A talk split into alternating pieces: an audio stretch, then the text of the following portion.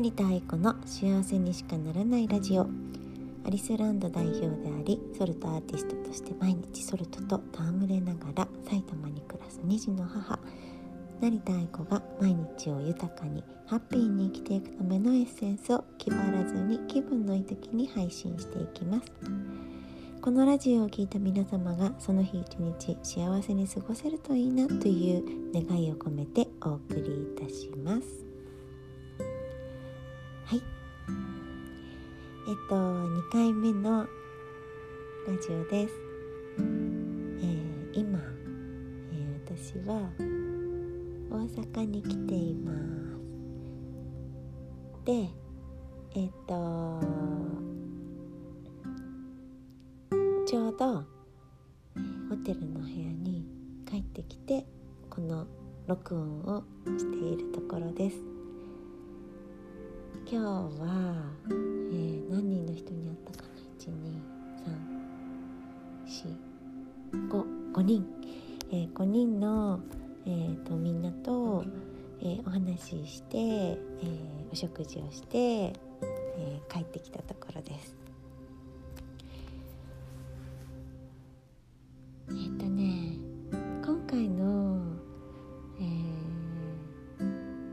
トピックみたいなのは、にないんですけど えっとちょっとあの土地のエネルギーに触れてえまたあのお客様の、えー、お客様なんだけどなんかこう家族のようななんかこうあったかさみたいのを感じる、えそんなメンバーとの、えー時間を過ごしてや本当になんか幸せいっぱいで帰ってきたこのなんか空気感で、えー、一応録音しておきたいなっていうふうに思いまして、えー、今、えー、ホテルの部屋で撮っています。なんか思いつけばあのみんなと一緒にいる時に撮ればよかったなともちょっと思ったんだけどえー、なんかお話に夢中になっちゃって全くそんなあの発想が湧かなくて、えー、今度はなんかそういう企画もしてみてもいいのかななんて思いながら結構あのー、いい時間を逆にね過ごせたのかなとも思います。えっとね前回、えー、実はこの「えー、収録っていうかこの録音をする前に一回ね、あのー、こう質問をいただいたのでえそれに対して答える回を撮ってたんですけどあのスマホで撮ってるせいか電話がかかってきちゃうと,、えー、と止まるんです この収録が。でちょうどあのいい感じでめちゃくちゃいっぱい喋ってる時に、えー、うちの夫あの神様から神様って呼って呼んでる夫から、えー、電話がかかってきて であの録音ができなくなって途中から、えー、そんな経緯があって ちょっと私の熱量がそこであの終わってしまって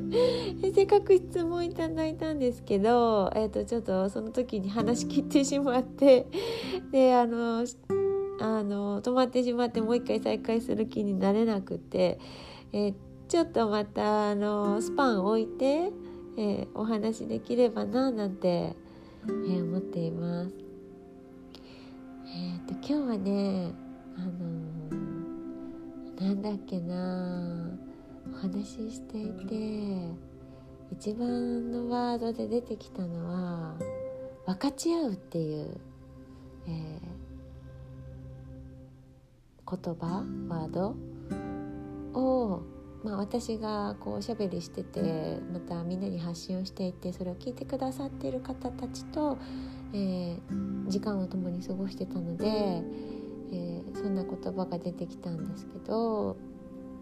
あのー、結構ね深い話もお酒飲みながらいっぱいしてその中でやっぱりそのお仕事しててもえー、家族の中でも、えー、恋人やパートナーの中でも、えー、どこにでもやっぱり言えるのは分かち合うっていうこと、えー、それがすごく大事だなってこう思いましたっていう声をいただいて。いやーなんかこんな私の発信することを聞いてくださってそんな風に思ってくれて嬉しいなーなんて思ってあのまたお話をして帰ってきたんですけどそう今日のテーマはじゃあ分かち合うにしようかな。えっと分かち合うって聞いてねみんなどういう風に思うか分かんないんですけどえっとまあ発信を見てくださってる方はもちろん、えー、分か分かるよっていう風に思う人もいるかもしれないんですけど一応ねこの録音を聞いて初めてあの聞くっていう方もいらっしゃるのでちょっと説明してみようかな。説明っていうほどのことでもないんだけど。あの私の中でこれはあの同意同意をする同意を得るっていう、えー、そういう瞬間のことをえー、言っていてで、えー、ハワイに行った時にねそのアロハの教えホーポノポノの教えを、え、受けた時にこの同意っていう話が出てきたんです。分かち合うっていう言葉ではなかったんだけど、この私が大事にしたいこの何て言うのかなあの分かち合いみたいなのって同意のそのことなんですね。で同意を受けるでそれだけでいいんだっていうそういう話なんですけどそれは理解してほしいとか、え賛同してほしいとか、えー、共感してほしいとかこう人によってこう物事を話したりね、えー、する時にいろんなこう気持ちが湧いてくると思うんですけどまずは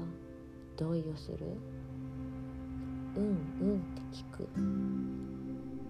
でうんうんは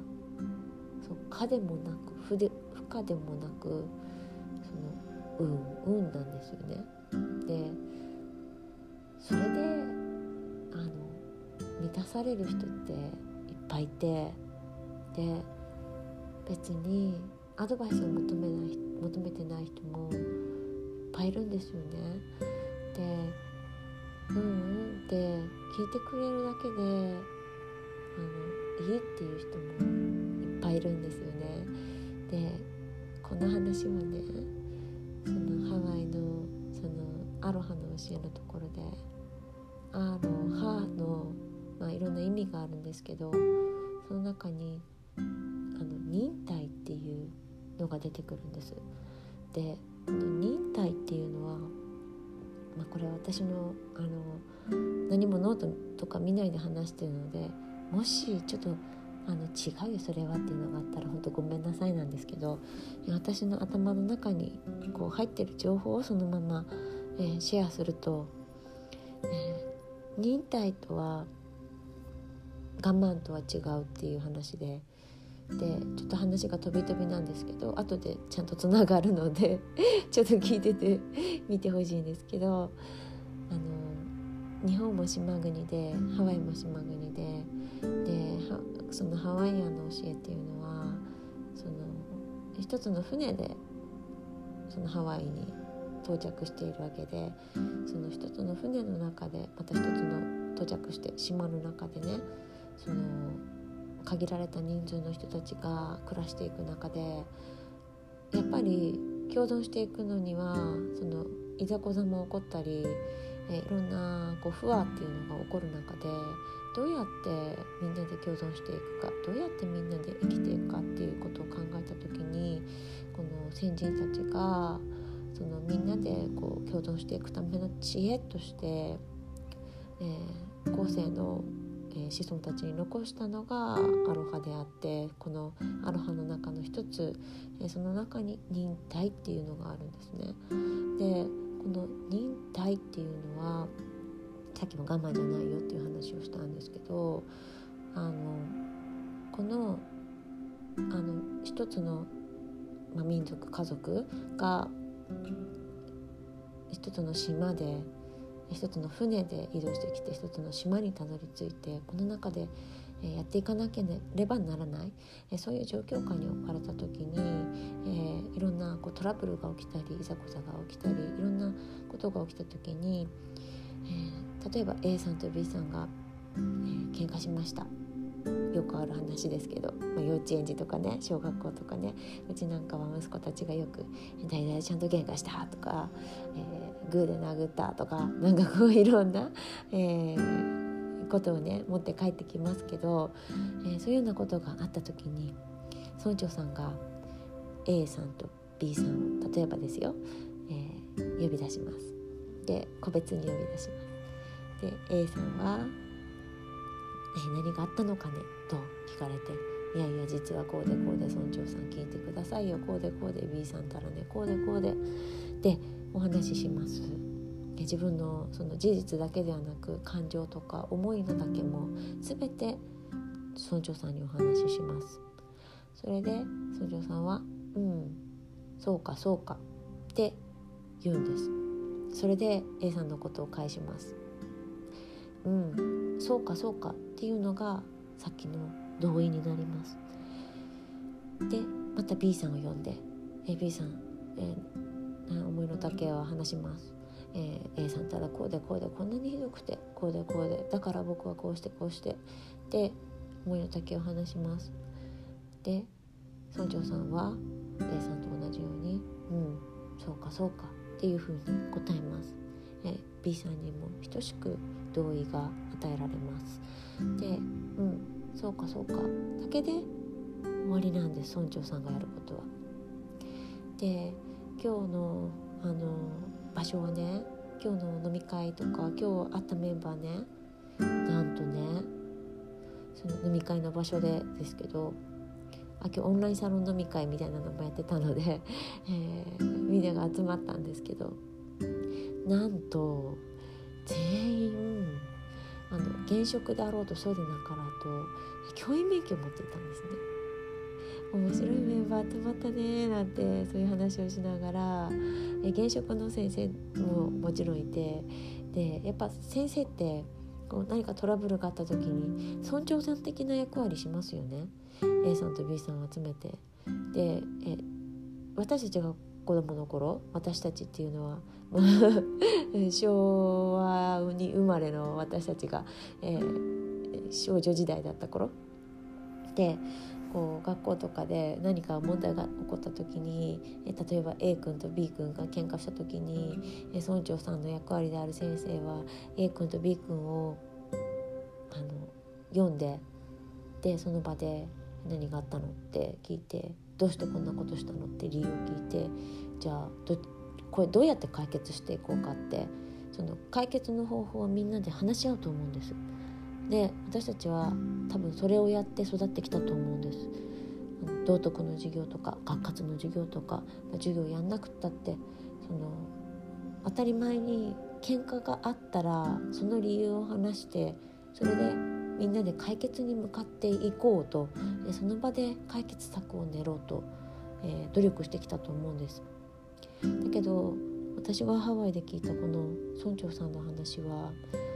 目から鱗だったんです。なんでかっていうとその村長さんがすることは同意だけで終わりなんです。それで2人を A さん B さんをそのまま「うんうんそうかそうか」って聞いたら返すんです。それだけで終わりなんです。解決をしようとしないんです。でここで何が大事かっていうと私がこれは感じたことなんですけど問題はその起きている事象事柄行動、えー、表面的な起きている出来事っていうのはここでは問題ではないっていうことなんですよね。でこれって実はすごく大切なことであの私たち生まれてからずっとその何か起きたら解決しなくてはいけないしかも即座にその場で「ごめんなさい」が起こるで思ってるか思ってないかは関係なく、えー、私たちが子どもの頃は「ごめんなさい」ってできちゃったよねっていう話を今日もしてたんですよね。でだけど今その私たちの子供たち世代はそのごめんなさいって思いなのにごめんなさいって言えないよっていうえそういう感覚なんですよね。でえー、だんだんと大人もそういう風になってきていて私なんかは特にだけど、えー、子供の頃は何か言えちゃったけど今はもうそんなこと思えないっていう気持ちになってきているわけなんですよね。物事の本質がつかめている子どもたちがほぼほぼであるということ、えー、そこに旧来のその教育の方法を入れ込んでもそりゃあごめんなさいなんかできないよねって、えー、そういう話をしてたんですじゃあその私が聞いてきたハワイでの教えのその村長さんは、えー、どういうふうにするかっていうとまずその「うんそうかそうか」の同意が得られたことでその私がここ最近ずっと言っている分かち合いができているわけなんですよね。つまりは聞いてもらえたっていう安心感が A さんも B さんも両方とも得られるこれだけでまず一つクリアしているんですよね。でその後彼らは何をするかっていうと、この出来事このお話ししたことを、えー、どうするかっていうと宇宙にリサイクルするんです。宇宙にリサイクルするっていうのはその悩んでいた出来事鬱憤、えもしくは怒り、えー、嫌だなって思った感情、えー、そういうようなものえー、例えば A さんだったら B さんに対してこうやって思ってたんだっていう気持ち、え、嫌だったんだとか傷ついたんだとか悔しかったんだとかこう人間としてのいろんな気持ちがあると思うんです。え、そういうようなものを村長さんはじゃあ A さんあなたはそれを宇宙にリサイクルする用意がありますか？っていうふうに聞くんですね。宇宙にリサイクルするっていうのは宇宙のブラックホールに、えそれらを、え、入れるっていうことです、え、ブラックホールにそれらが入ると、え、それらはブラックホールからキラキラの星屑になって、え宇宙にリサイクルされるんです。それはどんな負の感情でも全てが星屑になって私たちは空を見上げれば美しいねっていうそういう星屑になるんです。どんなにいやしいと思うような感情もどんなに目を背けたくなるような、えー、事柄も、えー、全てが平等にブラックホールにリサイクルリサイクルされたら宇宙にリサイクルされたなら、えー、星屑になるんです。そしてそのリサイクルする用意はありますか？っていうふうに、えー、聞かれたならば、えー、イエスかノーで答えます。A さんも B さんもどちらもイエスかノーでしか答えられないんです。そしてイエスと言った人には決まり事があります。それはどんなことかというとブラックホールに一度リサイクルしたらそれについてもう掘り返すことはできないということなんです。で人ってそのもう終わった出来事を掘り返したくなっちゃうじゃない？例えば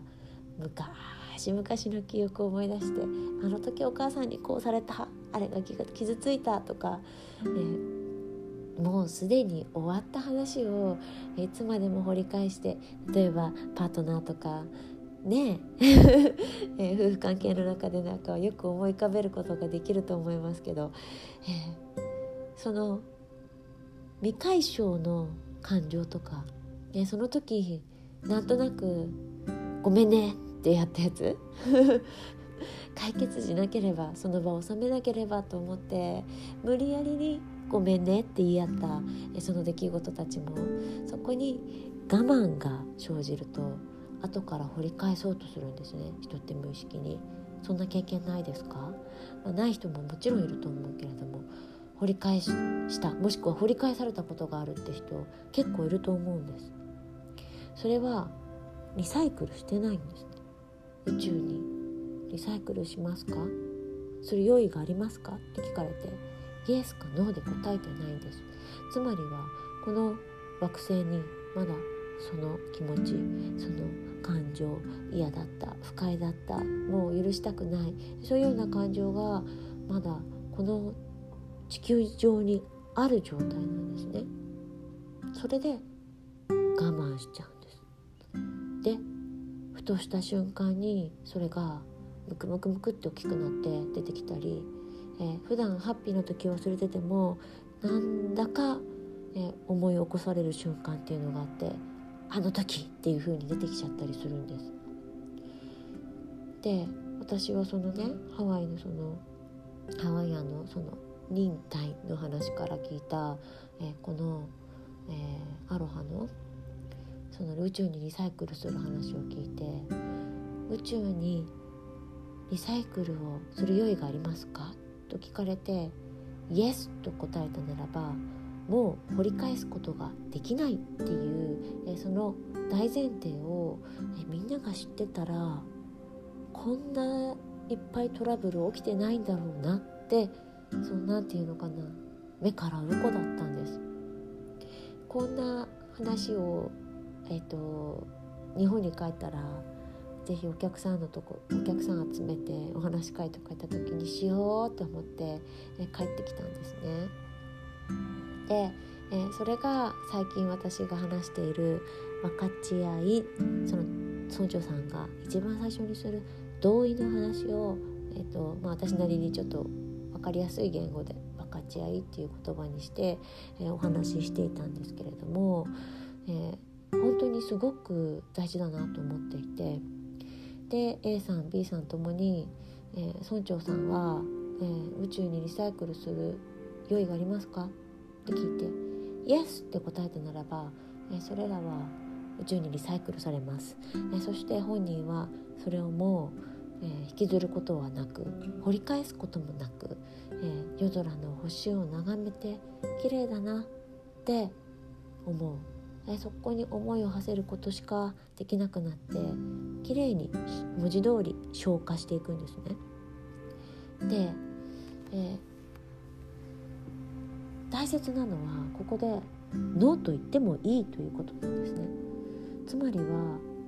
イエスって言ったらもう掘り返すことはできないんです。なんでかっていうとブラックホールの中に手をこう突っ込んでこうぐるぐるぐるってこうかき回すっていうことは要はエネルギーコードがそこでそのブラックホールの中で絡まるんです。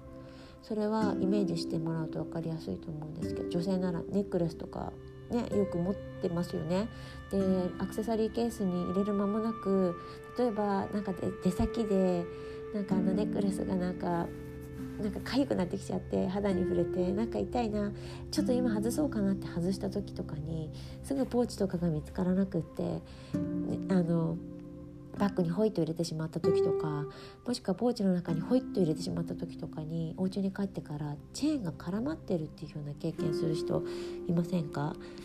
私はあのすごいよくああの ズボラなんでよくあるんですけど出先でよくそういうことになっちゃうんですけどそういう時に絡まったチェーンってなかなか取れないですよねすごく硬く絡まっちゃって。エネルギーコードがそういうような状態になるのが後で掘り返した時の状態だからこそイエスって言った人はもう掘り返せないですもしそこでイエスって言ったのに掘り返してしまったならばそのコードは昔その手放した時よりも複雑にこんがらがってもう解決ができなくなるよっていうそういう教えなんですね。だからイエスって答える時は本当にも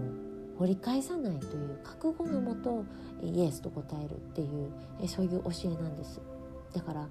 聞いてもらえたそういう同意だけで、えじゃああなたはこれをリサイクルする用意ができますか？って村長さんが聞いた時に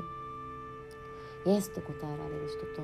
時間がかかる人がいます。で大事なのはここでノーと言ってもいいということですね。でそのノーって答えるっていうことはその人なりのペースが、えー、そこで、えー、承認されているということで大いなる安心感のもと、えー、その方は、えその課題と向き合うことができます。そして自分のペースで自分で用意ができたら総長さんのところに出向いてあの時のあのテーマについてですが宇宙にリサイクルする用意ができましたで、えー、自分から出向いて言い言いに行くようなことも、できるようになるんです。え、そうすると宇宙宇宙にリサイクルする用意ができますかっていう村長さんの問いに対して、えー、自分のペースでイエスが言えるようになるんですね。でその課題に取り組む、えー、例えば B さんが A さんよりもずっと時間がかかったとしても、え、それを周囲の人たちは誰も邪魔ができないんですそれはその人が自分と向き合っている証拠だから。だから解決を急ぐことはできないんです。そこに相手に早く解決をしたいがために早くごめんなさいって言ってって我慢させることももちろんできないしえその相手のペースを待つということは周囲の人にとってそれは忍耐であると、え、それがこの分かち合いの先ほどの忍耐のところに、えー、つながってくると。だから我慢と忍耐は別物なんだよっていう、えー、そんな話をしていて、えー、この話はこう子供とか親とかあの本当なんかそういう世代を超えてなんかむしろ大人の方が、えー、こう課題として取り組むことが、必要なのかもしれないねっていうそういう話をあのお酒飲みながら してたね日本酒を飲みながら、えー、してたんですけれども。えー、なあの私とその店舗でねこのワークをしたことのある方は、えこの話を、えー、もうすでに聞いていると思うしすで、えー、にえー、ワークとして私に私が村長さんの役割をして、えー、その時は別にいざこざが起きたわけではないので、え、自分の手放したいものを紙に書いてリサイクルするかしないかっていうイエスかノーで、えー、やりましたやったことがある人っていうのもこれを聞いてる人の中には、ね、もちろんいると思うんですけどその時にね実際やってみたんです私たち。その時にねイエスってすぐ言える人もいれば何とやっても脳になる人もいるっていう話をした時に本当にいたんです脳になる人が。あとは、えー、もう何も手放すものはないって言ってワーク自体をやらなかった人もいます。えー、全てが、えー、承認される、えー、そういうあの一日だったんですけれどもその脳になるっていうのは何でかというとその問題がリサイクルされては困るっていう潜在的な欲求が浮き彫りになったりする、まあ、100%みんながみんなそうとは言い切れないけれども、えー、そういうようなことがあったりしたんです。その問題がそのもう掘り起こして喋れなくなってしまったら私はどうやったら生きていったらいいの？って、え、潜在的に思う人が、えー、やっぱりこの世界には少なからずいるんですよね。それ自体が悪いとかではなくて、そのことに気づけただけであの財産というかあ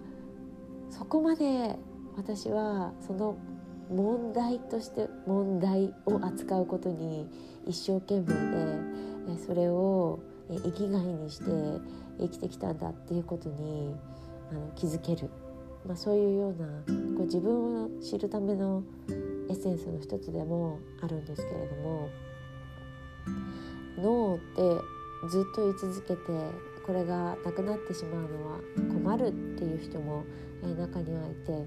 え、もしそうだったとするならば、え、その課題とその方は、え用意ができるまで向き合う、えそういう時間を濃厚に過ごされていく、えそういうようなことが必要になるんだねっていう、えー、そういうような話をね、えー、店舗でも、えー、前回愛たっぷりお茶会というのをやった時にですね、えしたところなんです。で、えー、それにいらっしゃらなかった方もそして今日大阪でも同じ話をしたので、えー、こうぜひねみんなにこうシェアしたいなと思って、えー、分かち合うっていうまあこうふんわりブログに書いたり、えしていますけれどもこういうこう裏話というかお話のこう根っこっていうのがあって。それでその同意っていうのが必要だったり、えー、忍耐っていうのは、えー、本当の忍耐っていうのはその目の前の人を大切にするがゆえのそして自分を大切にするがゆえの、えー、行動であるっていうこと、え、それはこう自分の言いたいことを我慢するということとは絶対に一緒にはならないよっていう、えー、そういうお話でした。えー、めちゃくちゃブワーッと喋っちゃったのであ今何分だろう。すごい時間経ってそう。あ30分過ぎちゃいました。前回よりもすごい長くなっちゃったんですけど。えー、っとそんな話でした。今日のね、まあ、一応シェアっていう形で、えー、これを聞いた方がね何かこう日頃の何て言うのかな。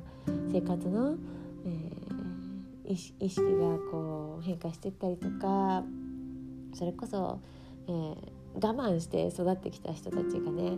私たち世代にもしかしたらすごく多いのかもねなんて、えー、我慢できちゃったもんねっていう、えー、今日もそういう話をしていたので、えー、ナチュラルに我慢ができちゃった、えそんな大人たちが、え我慢じゃなくて、え受け入れる、えそして同意をする、えそんな忍耐を、えー、体感ベースで感じることができたらいいな。そして新たな世代と、えー、そういうことを一緒にあの行動として、えー、体感として腑に落ちるようなえそういうような時間が、えそれぞれにあるといいなっていう、まあ、そんなあの願いを込めて、え今日はちょっとシェアをしてみました。えー、いっぱい質問いただいたりしてるんですけど全然取り上げられてなくてすみません。ででも、えーと、みんなの、えーと、メッセージ読んでますし、えー、感想もすごく嬉しいです、えー、今日の感想もぜひ、えーと、まだねあのホームページにこれあのページ全然できてないんですけどえー、LINE アットとかね、えー、私と個別につながってる方は是非、えー、そちらの方に、えー、感想ですとか、えー、今こう取り上げてほしいテーマとか今こんなことに直面しているとか、えそういうのことがもしあれば是非、えメッセージ送ってくださると嬉しいです。えー、長くなっちゃってすみません。えでも、えー、今日はなんかこの多分シェアをする日だったのかなというふうに思います。えー、このね、えーと私のまあ、すごいまとまりのない、えー、ラジオですけれども、えー、聞いてくださった皆様に今日もねたくさんのハッピーが、えー、降り注ぐといいなと、えそういうふうに思っています、えー、聞いてくれてどうもありがとうございました今日も一日皆さんにたくさん幸せが舞い降りますように愛を込めて成田愛子でした。